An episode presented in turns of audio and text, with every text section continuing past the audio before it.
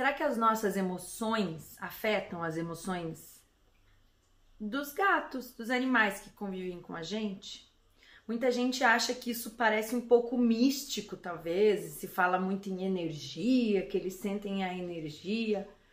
Mas agora falando de emoções sem que envolva nenhum componente é, energético ou místico, falando de emoções é, no dia a dia mesmo. O que, que as emoções fazem?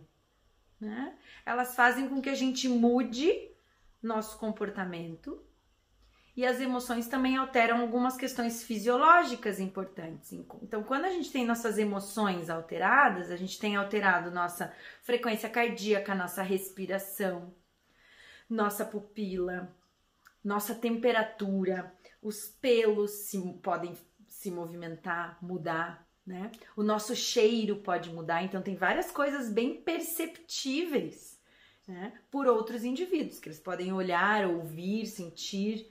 Né? Então o gato pode estar percebendo várias dessas alterações quando nossas emoções são alteradas. Além disso, quando as nossas emoções estão alteradas, nossas emoções fazem com que o nosso comportamento seja diferente. Então, quando a gente está ansioso, a gente se comporta de uma maneira bem diferente do que quando a gente está tranquilo, quando a gente não está ansioso. E o comportamento é percebido também diretamente pelo gato, ou pelo cachorro que convive com a gente, ou pelos humanos que convivem com a gente, né? Então, as nossas emoções afetam diretamente os indivíduos que convivem conosco.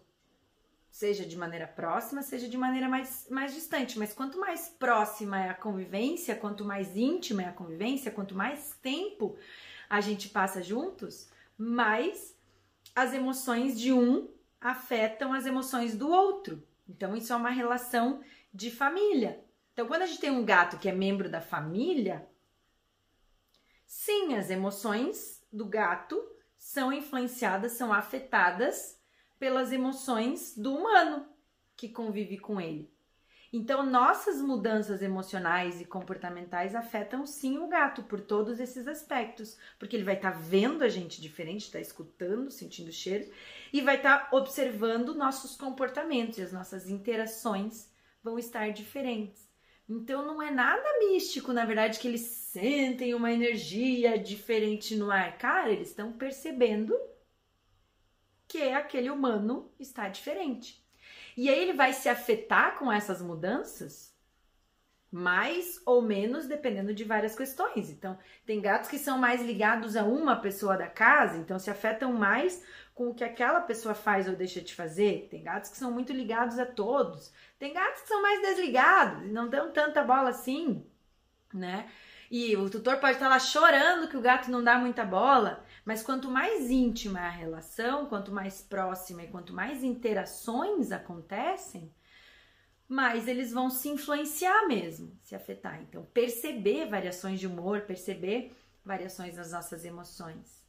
Então, sim, as emoções dos humanos afetam e interferem e alteram as emoções dos gatos e vice-versa.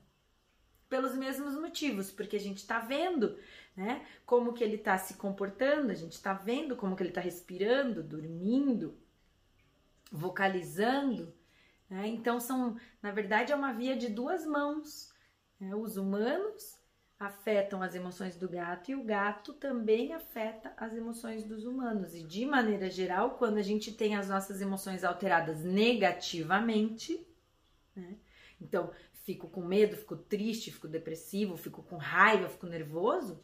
Essas emoções negativas tendem a afetar as emoções do gato também negativamente, porque eles sabem que a gente está com emoções negativas e vice-versa. Então, quando a gente convive com um gato que tá com raiva, que tá nervoso, que tá com medo, isso afeta nossas emoções negativamente. O contrário também é verdadeiro, né? Quando a gente tá tranquilo, quando a gente tá contente, quando a gente tá bem, isso afeta positivamente o gato, de maneira geral.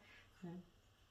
Talvez com uma pequena exceção. Às vezes, algumas gateiras, quando estão muito felizes, esmagam muitos gatos.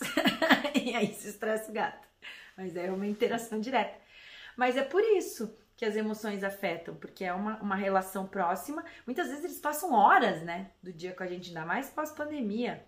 Ficam lá 24 horas por dia com a gente. Como é que não vão se influenciar com as nessas emoções. Eles teriam que ser muito insensíveis, tá? né? Para não serem realmente afetados pelas nossas emoções.